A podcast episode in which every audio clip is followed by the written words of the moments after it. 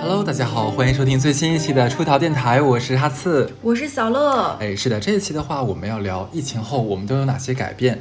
为什么要聊这个话题呢？是不知道大家有没有发现，就是这个疫情其实从爆发到现在已经大概过去小两年了，嗯，对不对？这两年的时候，我们可能经历了之前这半辈子里面从来没有发生过的一些生活习惯呀、出行呀、与家人的，甚至影响了很多人与自己最亲密人的一些关系和一些三观看法。是的，对，所以这一期的话，我们就把这个话题单独拿出来聊一聊。这个疫情之后，我们到底有哪些变化？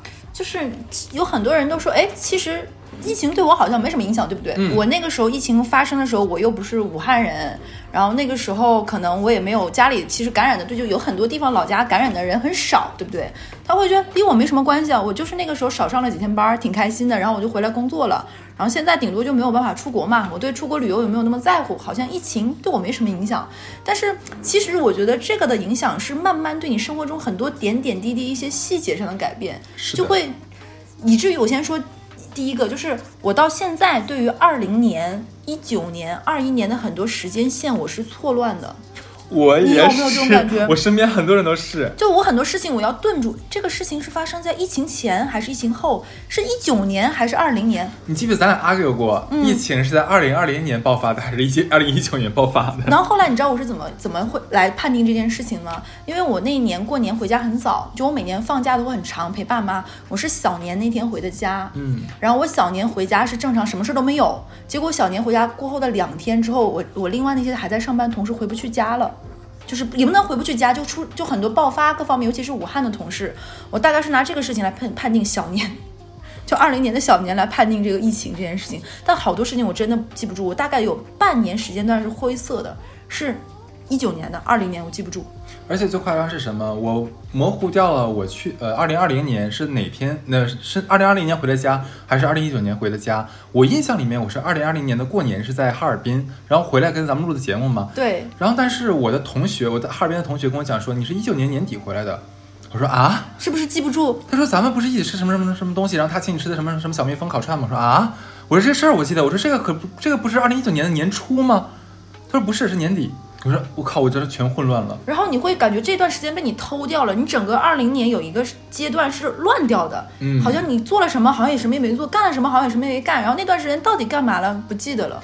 对，而且有朋友说那个要来来上海看我吗？我说哎呦对哦，我说咱俩两年没见了。他说去年我们不是见了一次吗？啊我说 那次不是二零一九年的事情吗？他说二零二零年呀、真的会乱掉。对，然后我觉得这个这个事情会以至于还有一些朋友跟我说，他本来二零二零年要做的事情，甚至于我们电台啊，嗯二零二零年这个事情被荒废到。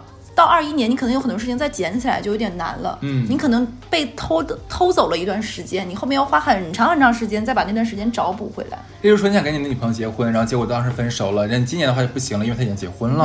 哎，真的有哎。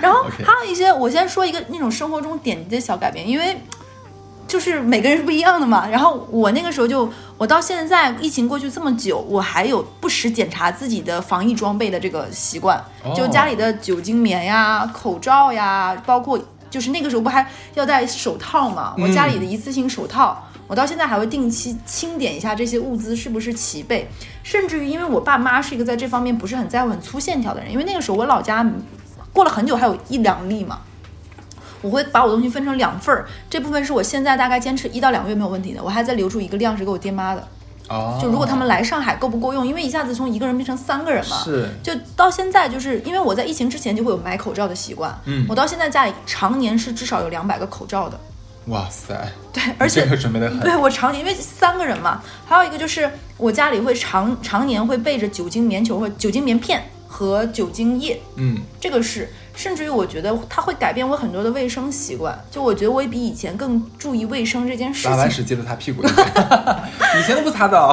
就我以前不会家里有那么多酒精棉片，现在因为家里常备这个东西，它有保护之期嘛。我比如说，哎，擦手机、擦键盘，我会比以前还频频繁一点，因为你既然买这么多东西，你就会有节奏的去消耗它。你说的这保质期，我特别诧异。你知道，我前两天我忽然发现我的口罩上面原来有保质期，口罩有保质期，让我也非常的诧异。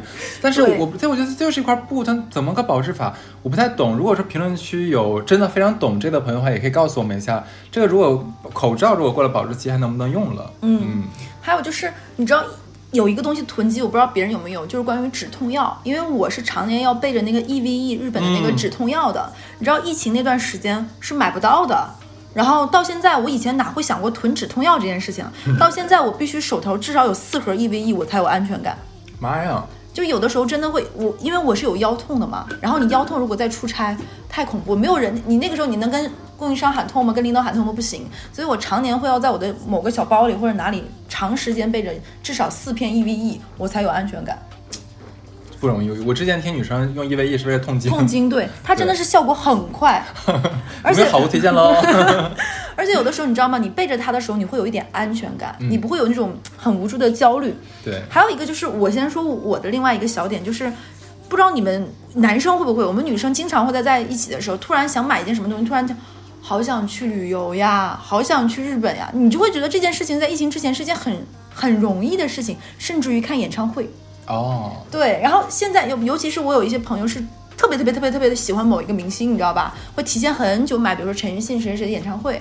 然后疫情之后，他们就会说啊，好久好久没有看过他们的现场了，然后好久没有什么，包括想去日本玩，就是很想很想去，甚至去日本就会买个什么什么东西。然后现在因为疫情都去不了，就会觉得这个事情在疫情之前是一件很容易的事情，在疫情后就变得很难。以前只是我们想不想的问题，而现在是不根本不能的问题。然后因为这个事情，我身边有很多人，就以前是有很多人是那种计划狂魔，就是我说说说，但我不做。但是因为这件事情，不不论是我还是我身边的人都还改变了蛮多的。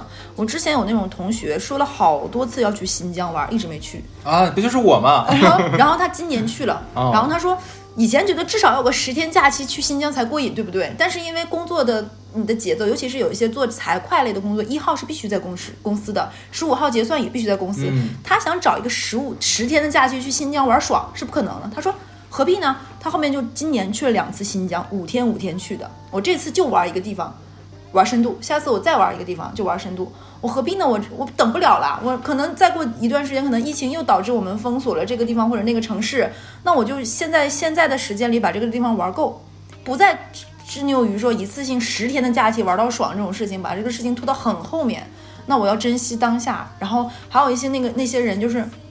因为疫情还是有有一些人可能呃关系或者是一个人的消失嘛，对不对？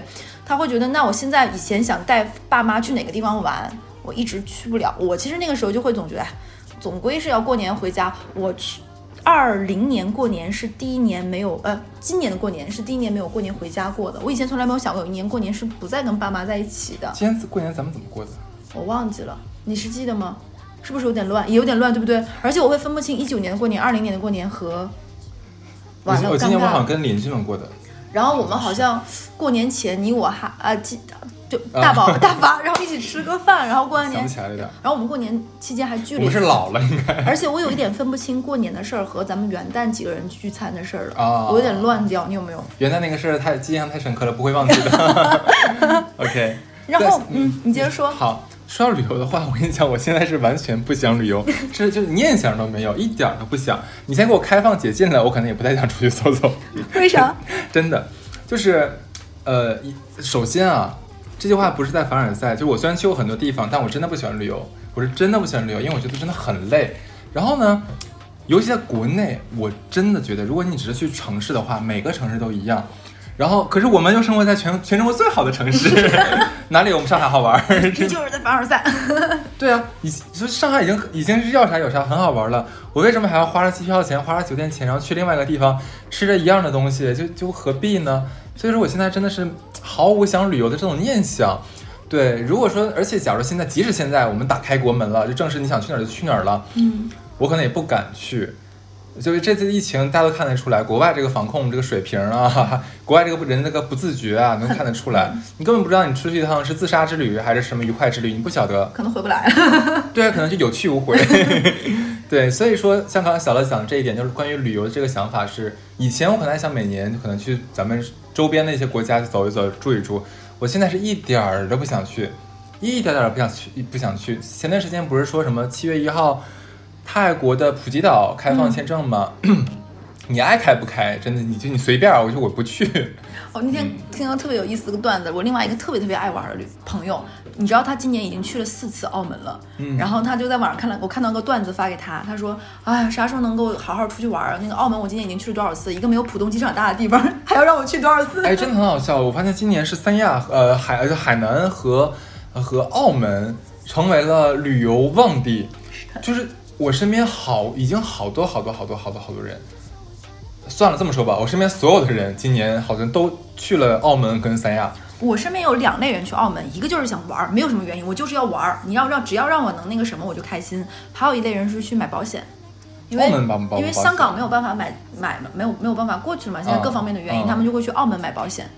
哦，这还真澳门也有是吧？对，还有就是因为澳门有一些娱乐项目是可能内地就不太能玩了嘛，这个原因。跟我对赌对赌攒钱啊！然后，但是我觉得可能因为上班的原因吧，你生活中太两点一线的这种频率，这种频率会导致你就特别想有一个，其实旅游是一个喘气儿的机会，看看在你生活之外的另外一些世界各方面，所以就会觉得很想，就包括之前想过很多很多的规划，尤其是在尼泊尔地震之前，我跟大宝我们去了尼泊尔。然后后面呢，没多久 地震回来，我们去完回来之后就地震了。我们当年看过的很多古迹各方面都没有了，你会觉得很多事情真的是等不了的。就你永远未知这个事情会变成什么样子，这个世界也好，你也好，你和你和某一个人的关系也好，所以我觉得过了疫情到现在这个，我们也说过叫后疫情时代嘛，我会觉得对于很多我真的很渴望的东西，我不再给自己拖很久很久很久了，等到那个所谓的 deadline，我可能会走在前面先做。然后还有一个就是，我觉得疫情这件事情，它改变了我的理财方式。嗯，怎么说？就首先啊，就是我们之前不是，哎，这期跟那个攒钱哪期先放？攒钱。哦，那我就先说了，我在这个事情之前，我是完全不攒钱的人，就完全完全不攒钱的人。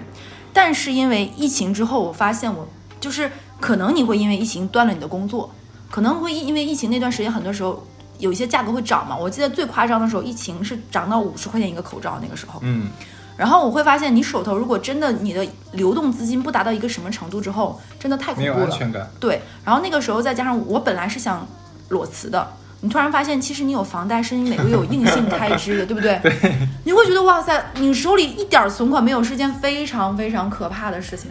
是啊，你会觉得，你你就跟那个电视，因为我以前看电视觉得美国那种生活离自己很遥远，就是很多人一旦没有工作，立马就房子也没了，这个没了，倾家荡产。就所有东西都会被拍卖掉，被银行收走。我觉得这种生生活离我是很遥远的，但那一刻我觉得离我超级近。那你有点想太多，那也不会。我就觉得不是你，当你手里完全，我那个时候真的是零存款，一分没有，你会觉得太可怕了。而且那个时候我最大的感觉是我有点想买车，嗯，是因为你没有你那个时候你就觉得每天坐公共交通好像。有爸妈来了不是很方便，你知道吧？然后那个时候你在想说，这么大年纪你买个车什么还是要靠父母，我操，太不要脸了这个事情。才开始有点想说，慢慢的要攒钱，有规划，然后会跟身边，尤其是可能也是因为自己是金融行业的人，然后认识的这种懂得理财，像哈斯这种人还蛮多的，开始会慢慢接触投资理财这件事情，然后也觉得这个事情哎挺重要的了，开始要攒攒钱了。这一条真的应该跟大家推广一下，嗯好好攒钱。就是这个事情会带来你无限的快乐，然后也会影响到你后面很多很多我觉。得最大最大的感受是让你有安全感，就是手里有钱，咱心里有底儿，你干嘛的话也有底气。就像我们那期说的似的嘛，你有钱了，你就可以去看房子、看车呀、看病啊，我也不担心了，而且哎尤其是看病，能对，还能还还能敢敢追自己的男神女神，是不是？还有就是，嗯，我之前身边的很多人，包括亲戚啊、长辈啊、同学也好，那个时候都在准备移民这件事情，或者是子女在国外读书，嗯或者是要去国外读书。嗯我觉得这个其实影响很大，甚至于我有在呃长辈，然后孩子在美国读本科的，已经转学转回到国内，或者是转到欧洲这一类的国家，其实对大家的这种未来的生活到底在哪儿，怎么活，其实影响也蛮大的。然后还有就是。包括我也有跟我父母聊过是否有想移民的这个打算，我们现在是完全没有了，是吗？就完全没有了。没有了是吧？还是国内好？对，香，真的很香。是，包括其实就是说了生活之中，就像我这种社畜上班是一个常态，对，会发现有一件事情是一件好事儿。嗯基本上我我前一段时间不是换了工作嘛，它会带来一个什么改变？基本上所有公司的一面都可以线上嗯，我我听说，我听说了，好多人都这样因为。在这个之前，你知道，像我们这种高压社畜想面试出来面试找工作是要撒弥天大谎的。嗯 你要跟你的主管说一个非常无懈可击的理由，你今天要出去为啥？恨不得家里有一个事儿，前后左右连连贯，你要能够被他盘问至少四个环节，你才能够请假去面这个试，你知道吧？太难了，而且你面试你要面这个借口，你要支撑你初试、复试再复试。某有一些大厂真的很无耻啊，面试可以拖两三个月、七八九轮这种的，我们也讲过。疫情这件事情改变了很多，可以非同城，比如说你面的这个公司，我前一段时间面了一个公司，它总不可能在另外一个城市，然后那个时候你可能你要等等到那个老板来上海出差了，你才能面他，或者是你要亲自去一趟，怎么怎么样。疫情之后，基本上这些都可以通过视频面试了。嗯，对特别，开心。你可以三个人在同一个视频软件里，然后面试，你们三个人在不同的城市什么的都可以，然后时间各方面场地都不受拘束，其实是让工作的便路便利度变高了。而且你发现没有，就是因为这场疫情，所以很多事情都放在了线上去做，线上教育、线上会议、嗯线上相亲，什么都有。而哎，我们忽然发现说，哦，我们真的可以把我们的生活真真正正的搬到网上去。而且这次疫情的话，等于说是一个非常大的一个助力，直接一步到位，根本不用你过渡了，你必须在网上进行。这个阵痛期本来需要很长很长，结果一下子就是因为这件事情。对啊，而且像去年大概两三个月时间的话，孩子们要在线上上课，然后会议呢、工作都要在线上工作。反倒三个月强制的这种方式，让我们都适应了，而且觉得好像还蛮不错的哦。我在家可以穿着睡衣，然后怎么怎么样，上面可以穿个衬衫，然后下面穿个大短裤，抠着脚一起边办公都可以。这个事情我觉得很有意思的，直接我们把生活搬到了线上。但是就是你知道，这有一个很大的问题，就是因为你线上办公这个事情，因为大家距离被打打开了这件事情，但是就会导致很多人不太懂得，现在这个时间是不能再找我的了。啊，就是增加了一些些卷度。就比如说以前有些公司，大家是早上上班，晚上下班，然后因为疫情那段时间大家都在家办公嘛，后来那段时间。大家相当于是二十四小时待命，老板总想证明你是不是在认真上班，无形之中拉长这个上班的时间。嗯结果等到现在我们正常上班了，很多老板这个毛病还没改掉。我希望听我们电台的一些老板能够回归到疫情之前啊，这件事情不要因为疫情延续了。对，给你们敲一个小金堂木，让你们都知道，不许再这样做了，。晚上过了下班的时间再找这件事情就是不合适的。哎，我听说最近那个叫什么来着？呃，字节跳动取消了九九六是吗？哎，这个事情就额外插一个话题，我有问过一些我在大厂上班的朋友，有一些人他们是不太能接受取消这件事情的，哦？是因为你取消了，你只是不是在公司上班而已，你该干的活儿一点儿没少干，哦，但是无形之中你没了加班工资，因为已经取消九九六了，你就没有加班工资了，因为你没有在加班呀。但是它上面不是有一条说，如果说你呃你的工作需要加班完成的话，是要打报告申请的吗？你觉得会真的这么执行吗？很多厂，然后我就有一个朋友认真的跟我说，他之所以从我们这家公司跳槽到这家公司，在乎的就是那个涨薪加加班费，因为他现在的月供收入各方面是算了加班工资的，他一年如果这样的话会少了十几万的收入。但我我以前我以前从事的行业，这我这辈子没有见过加班费。呃，一样的，一样的。然后，然后他说他其实就他说他也明白这样不好，他也觉得这个是恶臭的，但是那又怎么办呢？我被杠在这个地方了，对不对嗯？其实也是被动的，不太好。某一些公司还说了什么到了几点必须下班这种事情。啊，我希望这个执行不是只是大家没有在工位上上的执行，嗯而是说真的能够落实到大家下班之后彼此就不再找彼此了，嗯，就老死不相往来。同事嘛，咱就做同事，别整的假虚假亲密，姐妹相称。这个很多公司都很恶臭这点。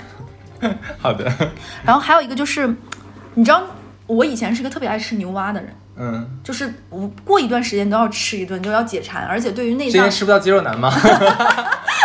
你好坏哦，你这个你这个坏，一语中的。哦不不录了，我要去哭一个。然后对我我就很喜欢吃那种很健硕的牛蛙那种，嗯，吃你的鸡蛋灌饼吧。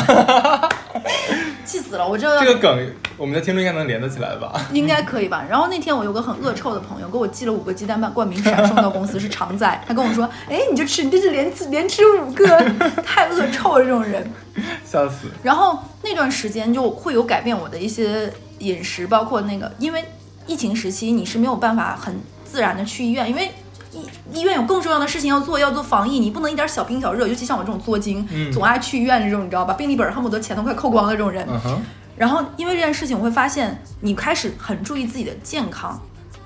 比如说发烧、感冒、流鼻涕这种事情，嗯，因为那个时候会把这件事情上升到很高，对不对？你都没有办法上班，怎么能怎么样子？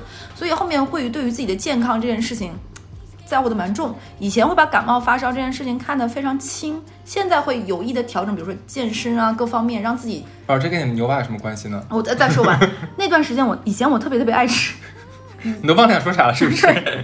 你讨厌了啦。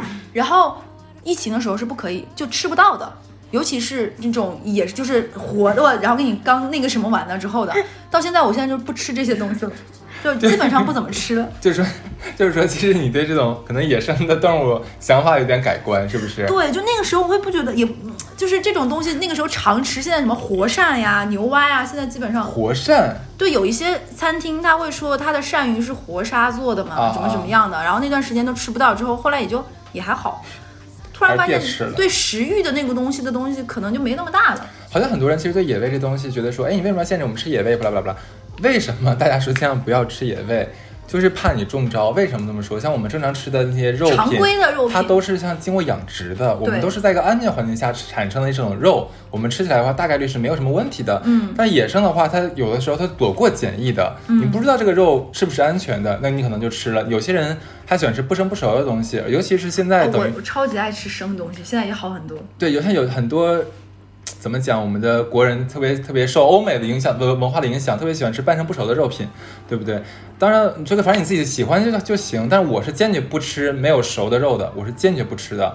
我吃牛排都要吃十分熟，我也不觉得有这个有什么可被嘲笑的问题。没有，每个人饮食习惯不同，这很正哎，常。很多人觉得说啊，你这个不不懂吃，你这样吃的一点都不高级。我呸！真是，你到时候你得病的时候，你看看下谁高级，对不对？那那我觉得吃这种熟的东西的话，至少让我很安心。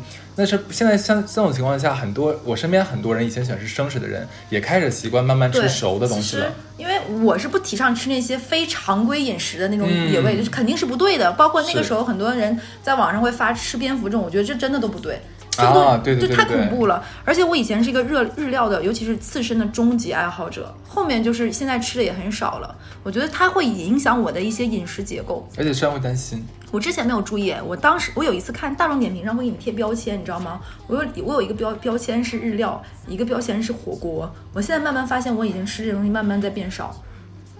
挺好。OK，那这个这个等于说是刚才小乐的一些变化，我说一下这个疫情给我的变化好了。但是我说真的，疫情可能会影响我短暂的一小段时间，它不太会很长。一旦说真的疫情解除警报了，我估计我又会就变回原样儿，因为人类的本质它就是记吃不记打的，对，对吧而且？人到了一定年纪，你已经稳定了。对，呃，我说第一条我可能改变是，我觉得我对政府的好感度是有上升的。加一加一加一，真的，通过这次疫情的话，我们可以很清楚的看到国外，再看到国内，我是非常非常非常非常佩服我们国家的这个管理能力的。嗯，这个政府的管理能力真的是远远高于其他国家。咱甭管说像那个欧美所谓的欧美发达国家，你有多发达，你看看你碰到这种真正这种。呃，等于说是社会危机、生存危机的时候，他们管理成什么样子，对，对不对？我不知道大家有没有看到，当时是应该是我看的是西班牙和英国，嗯，呃，直接说是什么老年人的话就不给你床位了，啊，他当当时可能给你各种冠冕堂皇的理由，那意思是什么呀？当时我记得有一个英国老太太，她已经得新冠了，然后在家就是用那种自自制的氧气瓶在吸氧，就说现在国家就是想放弃我们，就想让我们自己死掉，因为我们老了死掉的话，就是我们他们就可以不用支付我们养老金了。对，对，说你们的这种这个这个是怎么讲？就这个恶心是让人心寒。是让人看的就一眼放在明面上的。不管你说多少冠冕堂皇的话，我们都知道在做什么。再看看咱们国家做的是一视同仁的，嗯，对不对？而且通过这次疫情的话，我相信整个社会上对于像医务工作者，呃，甚至是警察的这个社会地位和社会认同也有提升。他们付出了很多，而且在那，即使说我们都会抱怨说，哎呀，我们每次去医院，感觉护士还有前台态度可差可差可差了。但是因为这次事件，我相信我们都对这些事情能包容了，虽然有一些网上人会说啊，他们又不是没有工资，这个那个，但是两码事儿。两码事儿，这个真的是两码事情。嗯还有就是最近不是在上海这边关于防疫周打针这件事情做的也很好嘛。嗯有一次我去打针的时候，就问那个小护士，我说这个会给你们额外的一些补偿吗？什么？他说没有，就是正常的工作。嗯，我觉得确实是很很让人感动的。当然，我们也说一下，我们还是希望医院提升一下，就是营 就是那个护士啊，还有前台的那些服务素质、服务态度，不然很凶。哎，我跟你讲，我就前天，我我我一个朋友刚追尾，然后他他我们他是他心很大，他追完尾之后跟我们出去吃饭去了，吃一会儿忽然间就趴在桌子上就说我开始头晕。我说你怎么？我说你刚开始头晕。他说对。我说我现在立刻打电话。我当时因为我们离我们最近在瑞金医院，我给瑞金打电话。我靠，那个护士，哎，我我说哎你好，我说我是这样，我朋友刚刚撞车了，然后他现在头晕。那你来医院啊？我说我说我说是是，因为现在已经晚上了，我想问一下，咱们现在还能拍片吗？当然不能了，不知道吗？我就说啊，我说那我们现在去的话能挂什么科室呢？你就来开医院就对了，啪挂掉了。我都要气死了，你知道吗？我就问你一下，要不挂哪个科室，还有应该怎么办？就很凶，你知道吗？这个跟我们的逆行者还是两码事。可能他觉得如果真有大事儿，你就会第一时间来医院，你只要打电话就说明你没有多着急，这是他的思维。嗯，好吧，OK，那可能这是第一条啊，嗯就还还是很感谢政府的。那么第二条的话，是我发现我更珍惜家人之间的关系了。嗯，对，所以我今年真的是愿意忍着腰痛 坐飞机回家。以前可能觉得说，哎呀无所谓啦，反正什么时候能见得到呀，想见就见到了呀。但是现在发现，有可能真的是有一天你的城市被封闭掉了、封城了，嗯然后你就真的可能很长时间见不到你的家人了，而且你不知道下次疫情什么时候爆发，有可能就发生在你的家乡。对的，可能就在至少是你家的那个所在的片区，可能你就真的回不去，看看不到家人了。那有甚至有可能家人就是那个不幸的人，对不对？可能就感染了，那你可能就天人永隔了。这种遗憾的话，还是不要不要让它发生。所以说，今年今今今年两年的话，我都还蛮想回家的。我今年回去一次，然后过两个月的话，我还要去海南看妈妈。对，我觉得就是刚才哈斯说这点，我也有很很强的感觉。我之前没有，就很多人说留学生在国外过年没有父母在身边怎么怎么样，我是没有什么这种感同身受，因为我觉得还好。就是，但是今年过年是我第一次没有跟爸爸妈妈在一起，我会可能这个事情对于很多人来说都早就经历过，但我还是很。有一点点觉得啊，好，这个时候如果跟家人在一起还是很幸福的，所以哈斯说这种我也很有感触，所以就是愿意跟父母再相处更多的时间，虽然会吵很多的架，非常非常多的架，哎，但是今年我这个也有改观，我跟你讲，我现在就是非常非常的心平气和，当然也是因为没有见到啊。就以前的话，我后来反应过来一点是我我是希望我家人能过得更好，所以说我会把我的一些想法强加给他们。后来想想不应该这样做，就是。呃，像今年 像今年，我妈妈一直在海南那边装修嘛，对不对？她有很多装修上的东西，其实我是觉得，哎，不应该这么弄呀，不应该按这个，不应该按那个，或者应该应该按我说的那些东西啊。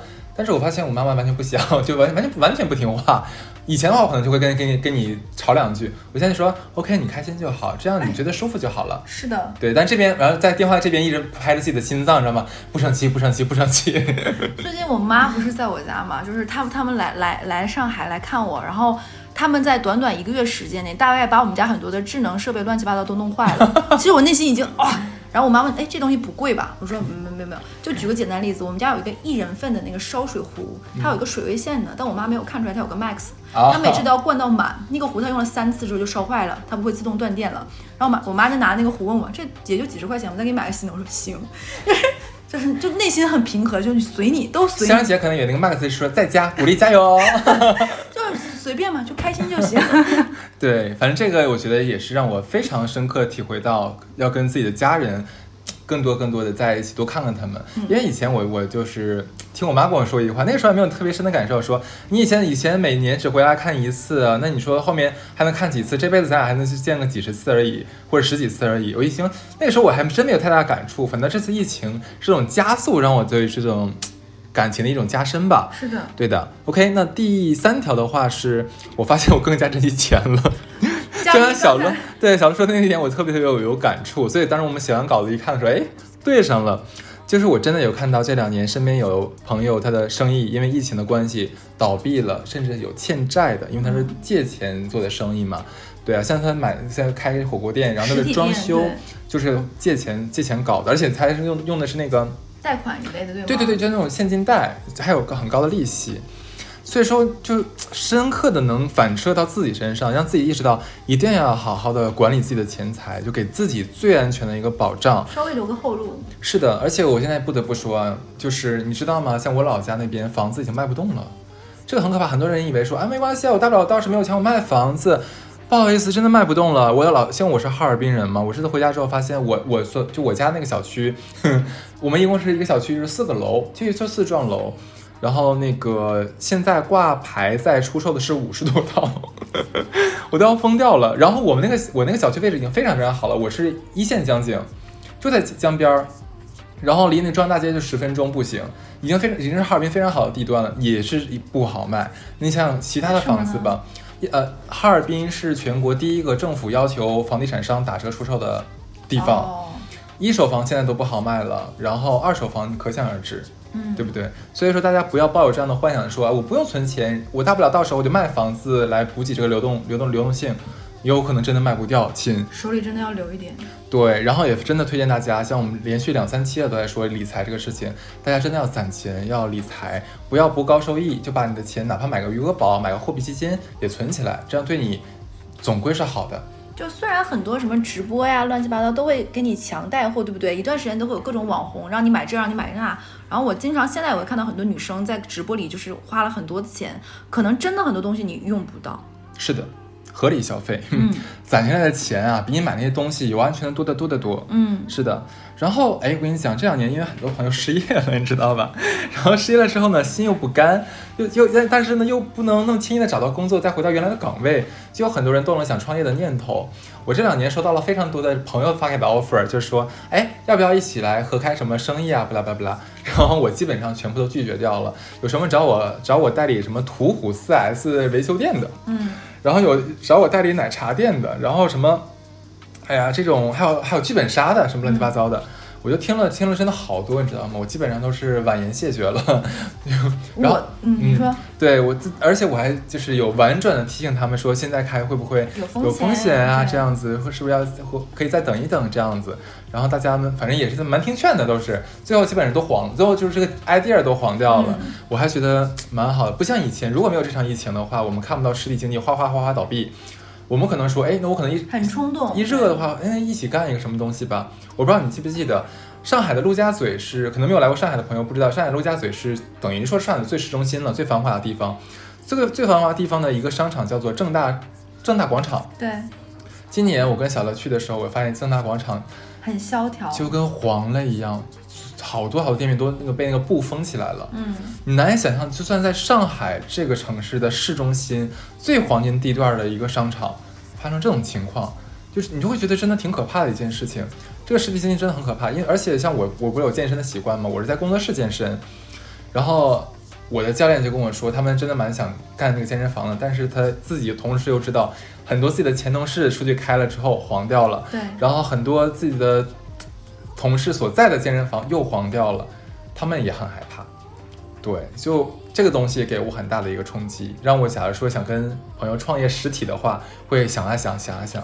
我之前有一家公司的那个前同事，然后他是觉得他看好了一个类型是轻食，他就开了一家沙拉店，在嗯疫情前面、过年之前囤好了所有的东西，招好了人，乱七八糟。结果疫情之后是不能上班的，他就相当于租好了店面，马上要开始，因为疫情之后是复工高峰嘛，那个时候主打想主打就是疫情之后大家过年都发胖了，然后立马来开始减肥，对不对？对 然后什么开始卖什么二十一天减肥餐，乱七八糟嗯这种给你配沙拉，他人房租乱七八糟都弄好之后，因为疫情这件事情，他没等开业就倒了，哦，天哪！真的很可怕。哎，他是已经有门店那种？都弄好，哎就打算疫情之后这边一开工，他一边就就是大家一复工，他就开工，然后就是感觉时间节奏上全都顺得上，一切都特别特别好。然后我们这边都定好了，说他开业送的花篮儿，然后这件事就没了，那这个时候如果你再送给他的话，他会觉得是在讽刺我。就很难受，对不对？然后那个时候我们有一段时间是不敢问的，他是辞职了，他在一个。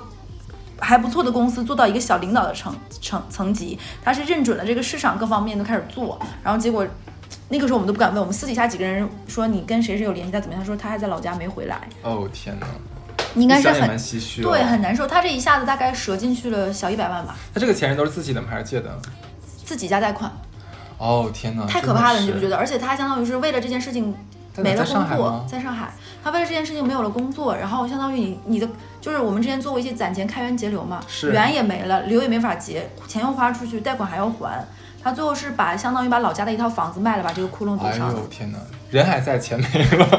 是不是很让人难受？所以我觉得，疫情之后让大家做选择的时候没有那么冲动了，会往后再看一下，就是退一步看一看到底行不行，我能不能够得上。